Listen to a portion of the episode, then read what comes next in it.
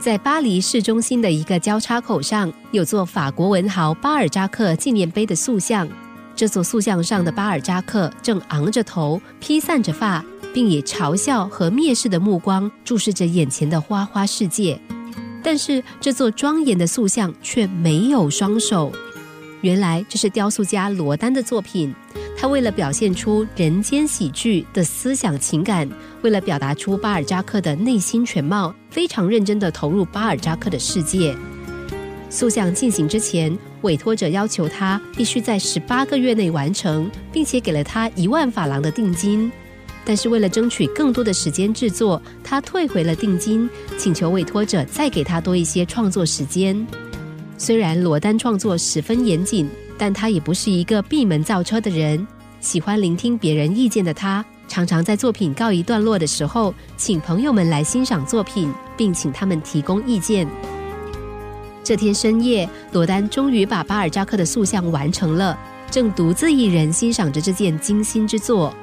只见他非常满意的看着双手叠合在胸前的巴尔扎克。不久之后，忽然他跳了起来，迫不及待的叫醒一名学生。马克，雕像已经完成了，你快来看看有什么感觉？从睡梦中被唤醒的马克揉了揉惺忪的双眼，接着便仔细的看着巴尔扎克。忽然，他眼前一亮，带点激动的说：“老师，这实在太美了！我从来没有见过如此生动的手啊！”这是一句赞美的话，没有错。但是罗丹听见这句话之后的反应却十分不自然，他匆匆地跑出了工作室，又拖来另两名学生。其他两位学生把巴尔扎克塑像的手赞得更加夸张。罗丹听见他们的赞美之后，突然十分激动。只见他在屋里面走来走去，反复地看着这尊雕像。就在这个时候，他突然拿起了一把榔头，狠狠地朝着那双举世无双的完美之手敲了下去。学生们被老师这个突如其来的举动吓到了，一时间全都呆住，不知道要怎么反应。只见罗丹微笑地说：“孩子们，这双手很突出，不是吗？他们已经有了自己的生命，不属于这座雕像的一部分了。你们要记住，一件真正完美的艺术品。”只要任何部位一拆开，永远都比不上整体的美。为什么缺了双手的巴尔扎克雕像，在罗丹的眼里才是最完美的呢？完整是指不突出任何单一部位。